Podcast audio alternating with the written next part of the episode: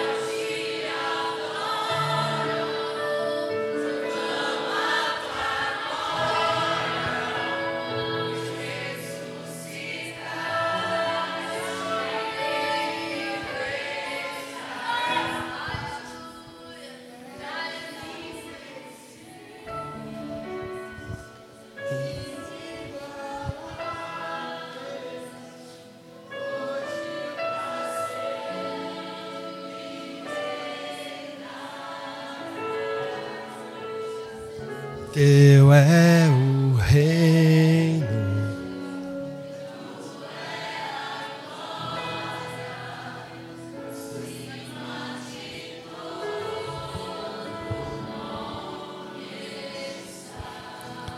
Aleluia, Senhor. Obrigado, Senhor. Glória ao teu nome, Senhor. Obrigado pela tua vitória. Obrigado porque o Senhor nos fez mais que vencedores em ti. Aleluia. Pode sentar, queridos. Diante do que o Senhor já fez aqui, eu acho que eu vou precisar mudar um pouco o que eu tinha preparado ou encurtar aqui. Mas sabe de uma coisa, queridos? A gente falou dessa ressurreição de Cristo, que venceu a morte. E a Bíblia fala o apóstolo Paulo em 2 Coríntios que depois que Jesus ressuscitou foi visto pelos discípulos, pelos seguidores dele, por mais de 500 de uma vez. E eles tinham essa certeza da ressurreição depois deles e continua sendo visto e tendo essa certeza, porque a gente entende que ele é o sacrifício que nos, nos traz a paz.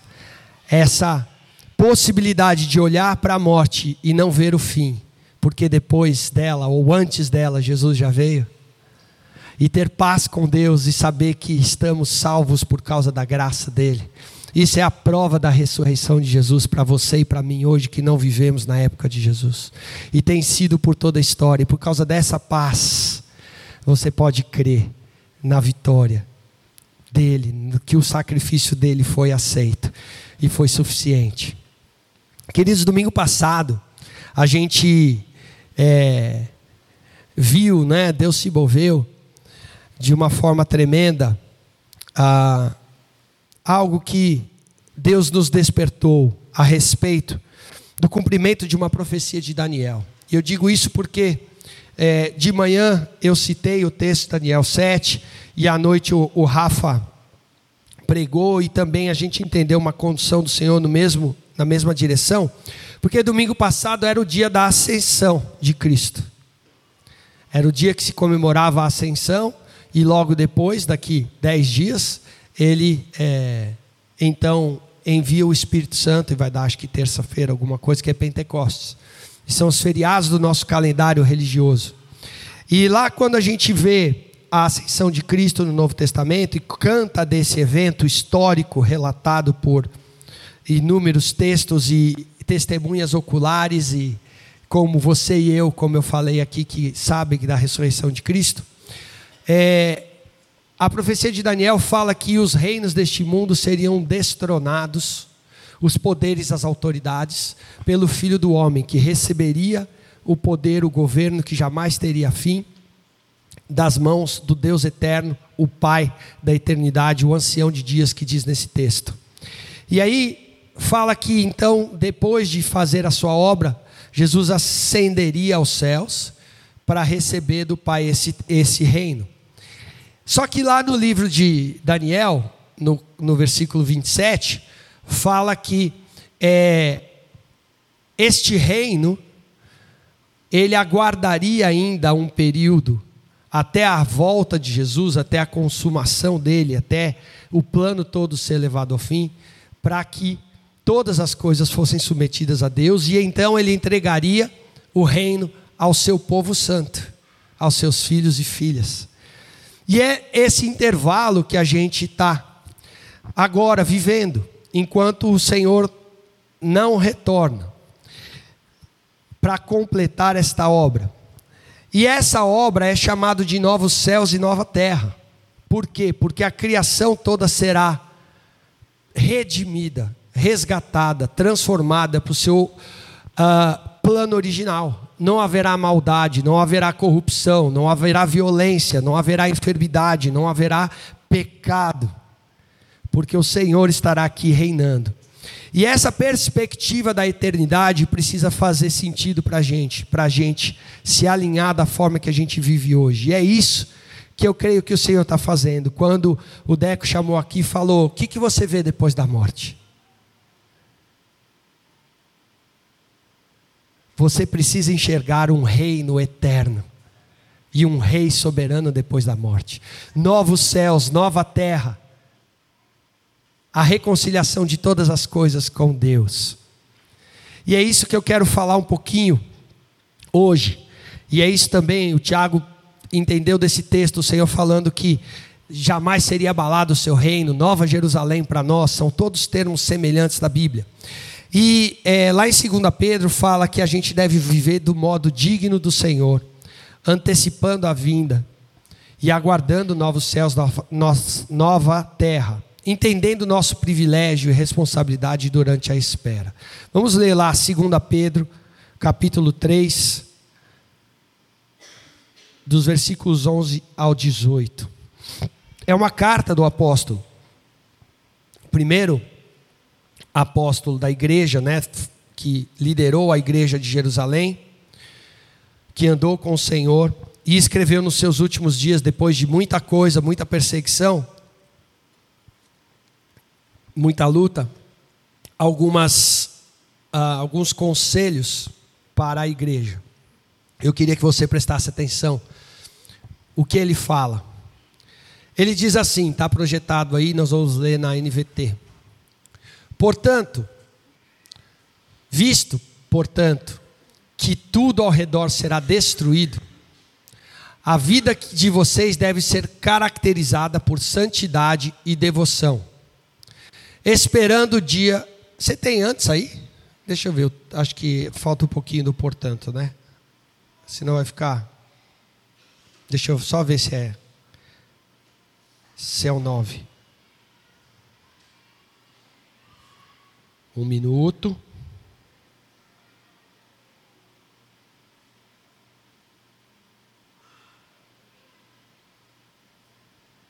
Ele está falando o, o, os versos anteriores da segunda vinda de Cristo e que as pessoas não devem achar que ele demora para vir, para cumprir a sua promessa, que ele está atrasado ou esquecido. E aí ele fala, porque um dia para o Senhor são como mil anos e mil anos como um dia. E aí então ele começa o texto que a gente está lendo. Fala assim: Visto, portanto, que tudo ao redor será destruído, a vida de vocês deve ser caracterizada por santidade e devoção. Essas duas palavras são importantes: santidade e devoção. Esperando o dia de Deus e já antecipando a sua vinda. Nesse dia, ele incendiará os céus e os elementos se derreterão nas chamas. Nós, porém, aguardamos com grande expectativa os novos céus e a nova terra que ele prometeu, um mundo pleno de justiça. Tá, tá claro que a gente falou aí, né? Portanto, amados, enquanto esperam que estas coisas aconteçam, esforcem-se para levar uma vida pacífica, pura e sem culpa aos olhos dele. E lembrem-se que a paciência de nosso Senhor permite que as pessoas sejam salvas. Foi isso que o nosso amado irmão Paulo lhes escreveu, com a sabedoria que foi concedida. Ele trata dessas questões em todas as suas cartas. Alguns dos seus comentários são difíceis de entender e os ignorantes e instáveis distorceram as suas cartas, como fazem com outras partes das Escrituras. Como resultado, eles próprios serão destruídos. Amados, vocês já sabem destas coisas. Portanto, estejam atentos, a fim de que não sejam levados pelos erros desses perversos e percam a sua firmeza. Antes, cresçam na graça e no conhecimento do nosso Senhor e Salvador Jesus Cristo. A Ele seja glória, agora e para sempre. Amém.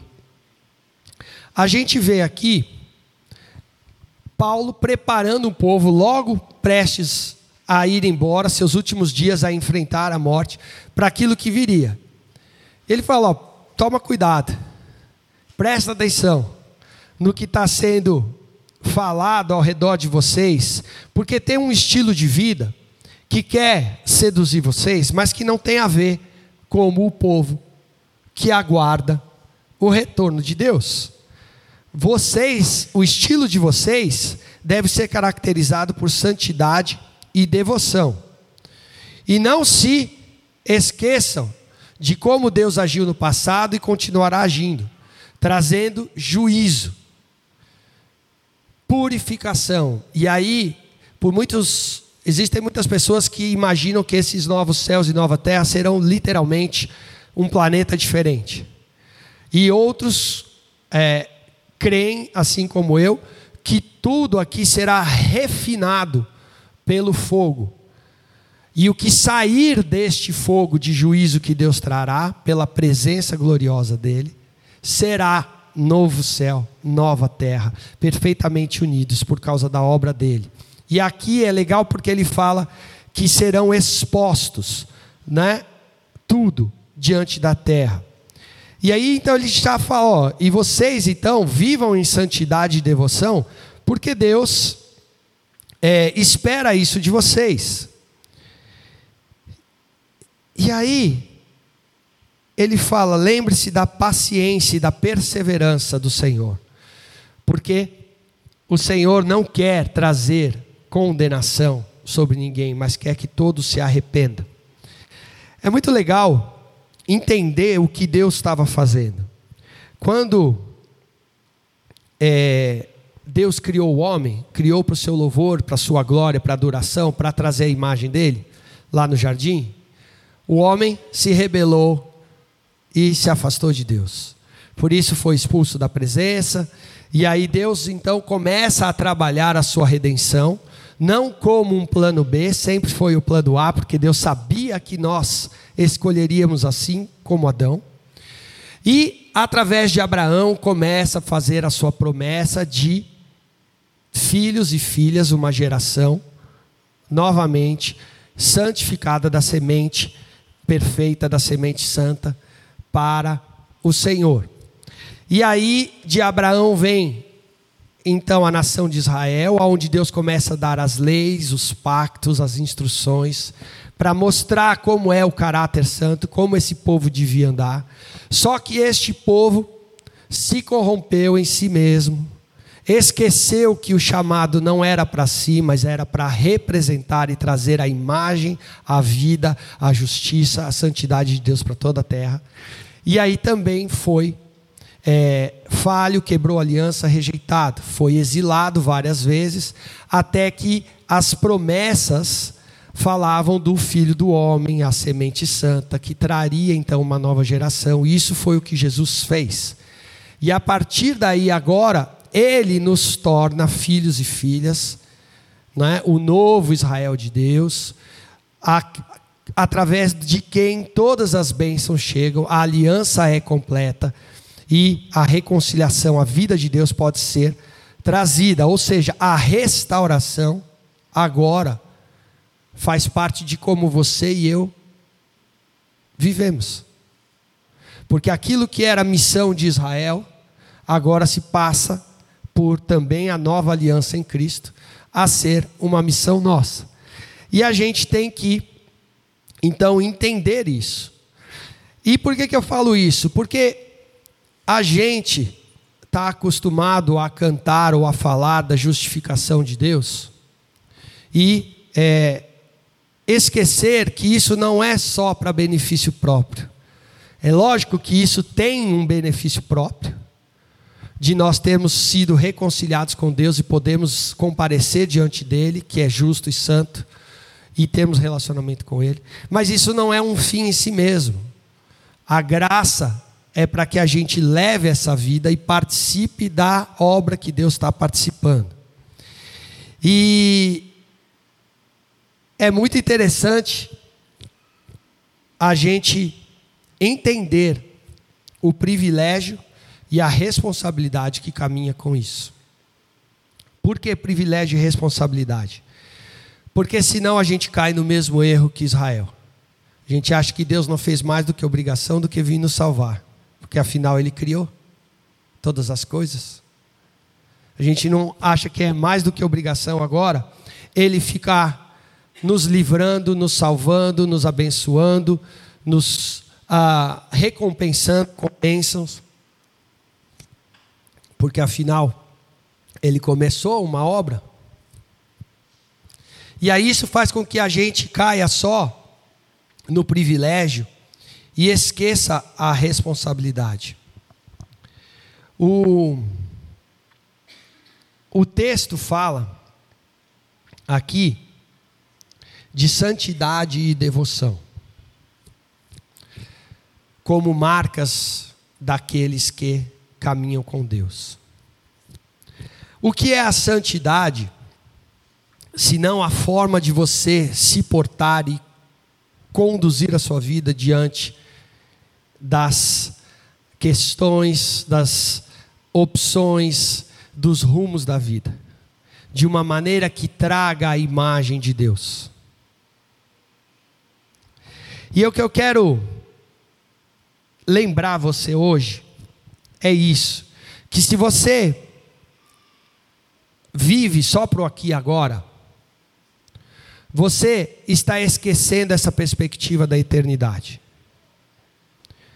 E se você esquece a perspectiva da eternidade, que você foi chamado para fazer parte e para manifestar um reino de justiça, você não dá importância da forma como você vive aqui hoje. E você fica muitas vezes parado, reclamando, murmurando, chorando. Ah, por que Deus não muda a minha vida? Por que Deus não faz isso? Por que isso acontece comigo? E esquece que você não foi chamado para ser servido num buffet, num rodízio e fala agora traz a picanha, agora traz o, o baby beef ou o que for. Você foi chamado para participar dessa obra de redenção de Deus. E aí, o... essa semana eu estava vendo um filme, na hora do almoço, é... não que eu estava vendo o filme, estava passando o filme na hora do almoço, eu em casa com a Dani, e é o, via... o... o Diabo Veste Prada, quase. O Diabo Veste Prada. E eu não assisti o filme até o fim, mas imagino que muita gente já viu. E sabe a história de uma menina simples, que eu não sei como, porque já tinha começado o filme, eu não me lembro, foi se tornar secretária da mulher responsável por uma, por uma revista de moda e era o, o ícone mais importante da, da alta costura. Era quem ditava as tendências e falava o que era bom, o que não era bom. E aí essa menina toda normal, descontraída, desajeitada, desleixada, vai então parar com essa mulher. E aí na primeira cena que ela entra na sala da mulher, a mulher bate um olho nela assim, e tipo fala, já dá aquela olhada e fala: Sério que é assim que você se veste? E aí depois tem uma outra cena que ela está participando de uma discussão da equipe dessa mulher sobre o que seria lançado. E aí vem duas assistentes e uma traz um cinto que eu não lembro uma cor, um azul turquesa, e a outra traz um cinto, um azul berilo, sei lá o que, que era. Era uma diferença ridícula. E aí elas ficam naquela discussão sobre o que é e o que não é, e essa menina fala.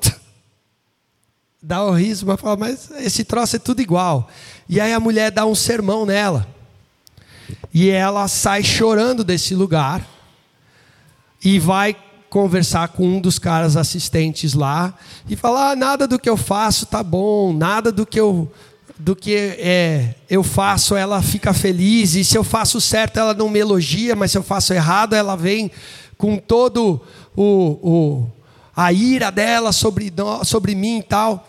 E aí o cara fala eu, e ela fala: mas eu tenho me esforçado tanto, tenho dado o meu máximo e ela não reconhece. E aí o cara fala: querida, acorda. Para com isso. Se você não, não quer, pede para sair. Vai embora. Porque em cinco minutos eu arrumo alguém para o seu lugar. Você não está entendendo aonde você foi colocada. Isso aqui dita a, a, a, a, moda, o estilo de vida, e é isso que ele fala, não é só uma roupa. As pessoas vestem isso e usam isso na sua vida e tem bilhões investidos, um preço altíssimo, isso vai determinar a conduta das pessoas. Daqui a pouco você está querendo que eu dê um tapinha e falar, coitadinho de você. Se você realmente entendesse o lugar aonde você está, você agiria como aquela que valoriza o que você está tendo oportunidade de trabalhar. E queridos, Por que eu estou trazendo isso? Porque a gente fica assim quando a gente pede de perspectiva a eternidade, quando a gente para de valorizar o que Jesus fez por nós, quando a gente para de dar valor quem Ele é e o privilégio que você tem de ser colocado na obra com Ele. Você fica choramingando, ah, o meu trabalho, a minha casa, o meu travesseiro, o meu sei lá o que, a igreja, o louvor, a, a mensagem. E esquece que você foi chamado para honrar e trabalhar, não para melhor estilista do mundo, mas para o Rei da Glória, para o Rei eterno. E sabe o que é louco nesse filme? Que na sequência, então, ela pede para esse cara, então me ajuda a me vestir. E aí o cara vai lá e dentro da, da revista tinha todo tipo de roupa de todas as marcas caríssimas. E aí essa menina tem uma transformação e ela começa então a se vestir como todo mundo e todo mundo percebe. E o que eu quero dizer com isso? A Bíblia fala que Jesus nos deu uma nova veste, uma veste de justiça. E você foi chamado para, com o seu modo de, de viver, refletir a vida justa do reino. Para quem você trabalha, o que ele fez por você. Você não tinha dinheiro para comprar aquela roupa e não terá, mas ele te deu gratuitamente. E ao invés de ficar choramingando e chorando, a gente tem que entender qual é a nossa responsabilidade. O, o N.T. Wright ele fala que a igreja hoje parece um carteiro que esqueceu qual é a sua função e quer que todo mundo olhe para o carteiro e fale: Nossa, como esse carteiro é demais, como esse carteiro é lindo. E ele falou: Cara, o carteiro não é, não é ninguém, ele só foi confiado, responsabilizado, e há uma expectativa sobre ele que ele entregue uma mensagem. A mensagem é que é importante e não o carteiro. E a gente fica achando que a gente é o importante e não a mensagem de Jesus. E a mensagem é: a gente estava morrendo, a gente ia enfrentar essa morte e ia sofrer o juízo, mas Jesus levou sobre si o nosso pecado. Jesus nos deu veste de justiça, reconciliou e nos chamou para participarmos da restauração e da redenção de todo mundo. Não é você, é a mensagem. Eu gosto, para os homens vai ficar mais fácil. Quem lembra do Balotelli? O Balotelli era o atacante da seleção italiana. E esse cara tinha uma uma atitude diferente. Porque ele fazia gol e beleza, voltava para o campo dele, não comemorava. E as pessoas perguntavam, mas Balotelli, por que você não comemora o gol? Por que você não dá um pulo? Por que você não vai para a torcida? Por que você não faz nada? Ele falou, cara, eu não faço mais do que a minha obrigação. Eu fui contratado, eu sou pago para fazer gol. E ele fala: Você já viu um carteiro comemorando cada vez que entrega uma carta ou um pacote? A gente quer comemoração, a gente quer mimo, a gente quer louvor para nós mesmos, cara. Não é a gente, é Ele. E Ele confiou uma mensagem a você e a mim. Ele confiou, deu algo de valor, crendo que você ia entregar aquele que precisa. Ele confiou uma mensagem de reconciliação, de redenção, a você, nos fez ministros. E a gente precisa entender isso. Por quê? Porque assim como Israel foi rejeitado porque não cumpriu o seu papel, se você e eu não vivemos dessa forma, significa que a gente não entendeu o nosso papel. Que a gente não entendeu quem é Ele, quem é essa roupa nova que Ele nos dá. E aí, queridos, eu vou encurtar para que a gente não. Mas é. Não, né? Cara, sabe o que. Outro dia eu fiquei chocado. Não com o que aconteceu mas de refletir sobre o que aconteceu. Quem aqui, bom, vocês sabem, ou pelo menos devem saber, que eu sou corintiano. Estou aqui em uma campanha de oração pelo nosso irmão Vanderlei, para ver se ele ganha uma, uma vitória para os irmãos fiéis. Mas, não, brincadeira. Mas, recentemente, vocês viram a história do Cuca, do treinador, que foi impedido de treinar o Corinthians por causa de algo que ele cometeu, um crime de 30 anos, 20 anos atrás, que ainda o perseguia, que ainda trouxe consequências, e aí, é, corretamente, eu entendo, né, a sociedade se revoltou contra essa injustiça e deixou que ele, então, é, pediu para que ele saísse, ou criou o ambiente para ele sair. E sabe o que eu fico pensando, queridos? Se os nossos pecados fossem assim. Se as suas falhas e as minhas falhas não tivessem sido eliminadas em Jesus. Se o passado toda hora rondasse a sua porta e não deixasse você fazer nada, estar no lugar que você gostaria. Ele falou isso, né? Poxa, a gente espera uma vida inteira para estar num time como o Timão. E, e agora não pode. Você já pensou se você espera uma vida inteira para estar diante de Deus e não pode? Se você tentar ir com a sua veste diante do Rei da Glória, você será recusado. Isso foi uma parábola que Jesus falou falou para Israel: olha, o rei deu um banquete, chamou seus convidados, mas eles não quiseram ir. Eles esqueceram o chamado e o propósito. Então ele vem e chama todo mundo, mas ele dá as vestes para que as pessoas entrem no casamento. E aí tinha um lá que não queria pôr a veste. Ele falou: amigo, o que você está fazendo aqui então? Aqui não é teu lugar.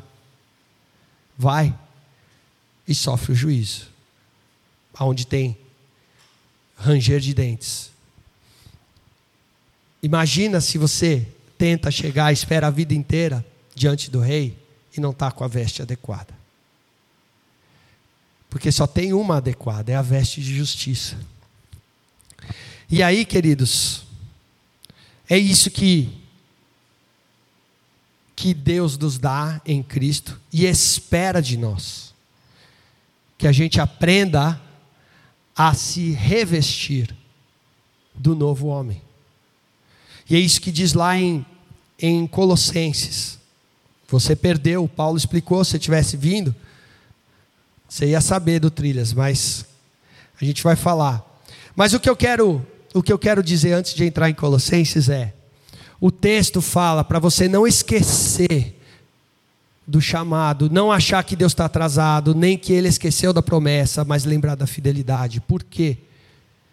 Porque é a perseverança, é na espera que Ele aguarda que você e eu entendamos o chamado, a missão e andemos por Ele.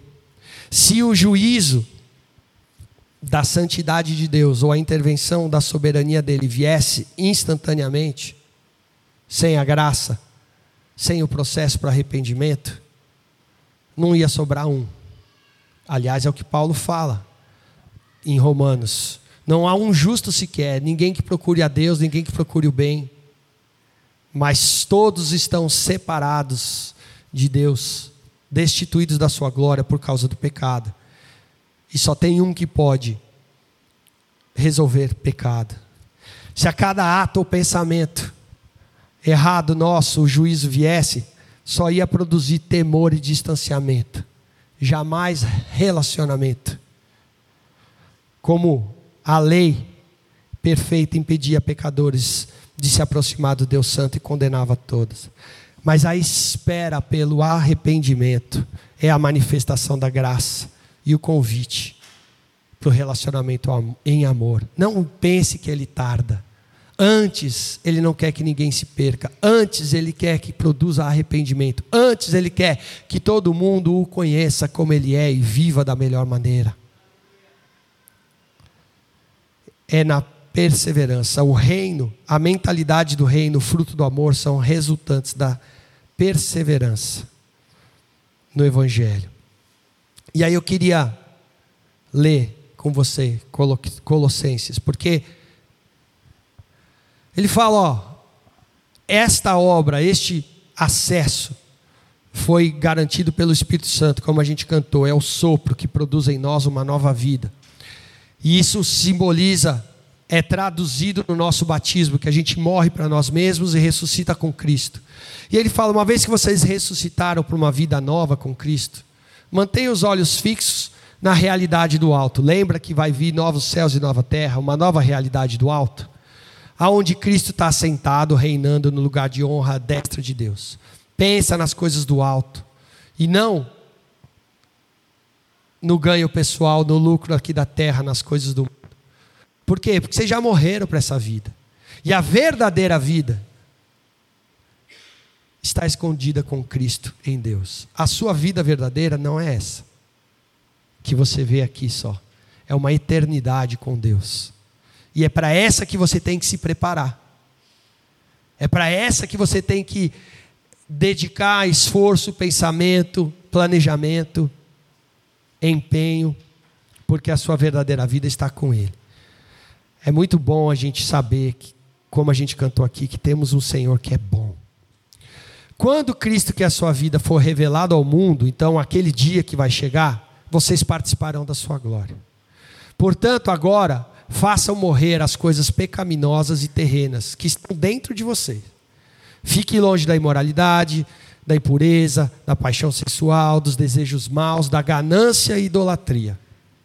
Se você for olhar a, a mensagem dos profetas, Antigo Testamento, ele sempre vai falar: quando você coloca um ídolo e você tem uma, uma pessoa ou alguma coisa no lugar de Deus, isso vai produzir uma corrupção moral e essa corrupção moral vai produzir uma corrupção social. É isso que causa o mal no mundo. Você tirar Deus, que é perfeito, que é o padrão, que é verdadeiro, que é justo, da sua vida e de tudo que você faz. Então, ele fala isso. É por causa disso que vem a ira, o juízo, que ainda está por vir. Vocês costumavam viver assim, quando ainda eram deste mundo, mas agora chegou o momento de se livrarem da raiva, da maldade, da maledicência, da linguagem obscena, da mentira, pois vocês se despiram da antiga natureza e de todas as suas práticas perversas. Essa essa coisinha aí, ó, só falta a etiqueta, Prada. O diabo veste Prada. Vocês se despiram destas coisas. E agora? Agora revistam-se da nova natureza Sejam renovados à medida que aprendem a conhecer o seu Criador e se tornam como eles. Como que você vai ser renovado? Como que você vai ser revestido? Primeiro, pela obra inicial do Espírito. Segundo, tirando essas coisas que ainda estão dentro de você, aprendendo a conhecer o seu Criador e se tornando parecido com Ele. E nisso não tem distinção se você era o primeiro homem como Adão, se você era o primeiro a fazer uma aliança depois dele, Abraão, se você é da tribo de Israel, se você é judeu, gentio, se você é helenizado, grego, se você é intelectualizado, filósofo, se você é livre, se você é escravo. Cristo é tudo que importa. E Ele vive em todos. E Deus nos escolheu para sermos o seu povo santo e amado. Portanto, qual é a roupa que você tem que usar? Compaixão bondade, humildade, mansidão e paciência. Sejam compreensivos, perdoem. Lembre-se que o Senhor os perdoou e vocês devem perdoar da mesma forma. Acima de tudo, olha a roupa, revistam-se do amor que une todos nós em perfeita harmonia. Que a paz de Cristo governe seu coração. Como membros do seu corpo, vocês são chamados à paz. Tem mais? Acabou? Acabou. Tem mais? Então vai. Que a mensagem a respeito de Cristo e toda a sua riqueza preencha a sua vida. Ensinem e aconselhem uns aos outros com toda a sabedoria. Cantem a Deus salmos, hinos, cânticos espirituais com o coração agradecido. E tudo o que fizerem, disserem, façam em nome do Senhor Jesus, dando graças a Deus, o Pai, por meio dele. Percebe? que você recebeu uma roupa de carteira e uma mensagem para entregar? Percebe que você tem que jogar o Prada no lixo? Ou vender para ganhar uma grana? Brincadeira. Mas como que você faz isso? Conhecendo a Deus, se aproximando dEle, conhecendo o seu Criador, o que Ele fez, quem Ele é, o que, que Ele te dá, o que Ele espera de você, que a sua vida verdadeira não está mais em você, está nele. E que você tem que viver à luz da pers perspectiva da eternidade, porque Ele está voltando, Ele vai voltar, e Ele vai purificar de uma vez por todas, mas você já tem que acostumar como que o reino funciona. E você tem que viver dessa vida, conhecendo o Senhor e sendo transformado à imagem dEle santidade, devoção. Ou podemos dizer que é um círculo virtuoso e não vicioso, porque produz virtude. À medida que você se dedica, é devoto, se empenha, se esforça em conhecer as Escrituras, a palavra de Deus, a mensagem que Ele te incumbiu, você é transformado, você é santificado você vai tirando essas coisas que ainda estão no meio de você, no seu coração, dentro de você, como estão em mim. Mas graças a Deus, porque toda vez que ela aparece, eu corro para a cruz e falo: Senhor, obrigado, porque o Senhor já pagou por isso. E eu não preciso viver fugindo como o Cuca. Eu não preciso viver impedido de exercer o plano melhor o alvo de uma vida toda, mas eu posso viver agora. Queridos, é isso que Deus nos chamou para sermos e vivermos. Vamos aprender diariamente a nos preparar para a eternidade. Vamos tirar essas coisas: ira, inveja, imoralidade, injustiça, egoísmo idolatria, vaidade. Ele tem a veste mais linda de todas para você. E é assim que acaba a história bíblica. No livro de Apocalipse fala: quem é essa multidão que chega com os vestes lindas? São aqueles que lavaram as suas vestes no sangue do Cordeiro. que não amaram a sua própria vida no presente século, mas venceram pelo sacrifício do Filho de Deus e pela palavra do seu testemunho, guardaram a mensagem. Qual é a mensagem que você e eu temos carregado? Quando a gente sai daqui para desfilar na nossa casa, no nosso trabalho, nos nossos, na nossa família, nos nossos círculos de amizade, que veste estamos levando? Eu creio que o Senhor quer nos fazer viver de acordo com o propósito eterno, em devoção e em santidade, anunciando a mensagem e antecipando a sua vinda.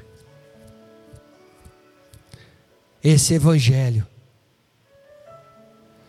que não exige transformação, esse evangelho que só está procurando a sua prosperidade, o seu conforto, o seu bem-estar. Não é a mensagem e não é o evangelho de Cristo. Se o seu coração está cheio de ressentimento, de mágoa, de ódio, de ira, de revolta com Deus, é porque você não entendeu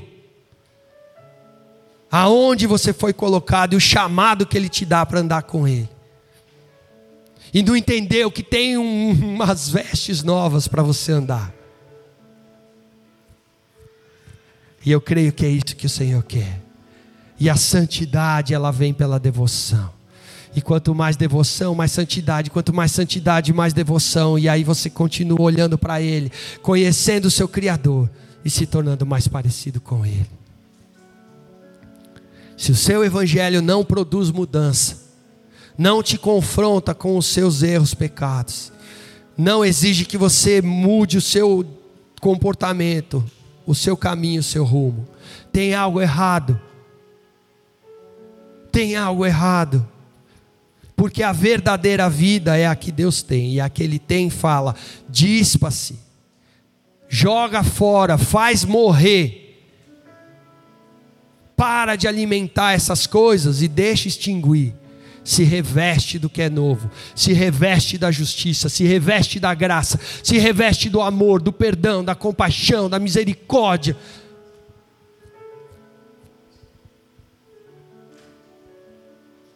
Da graça. Porque quando ele se revelar, então participaremos da sua glória. E eu quero que você participe. Eu quero que você não seja condenado. Não porque eu sou bom, porque eu sei que esse é o desejo dele. E ele é bom.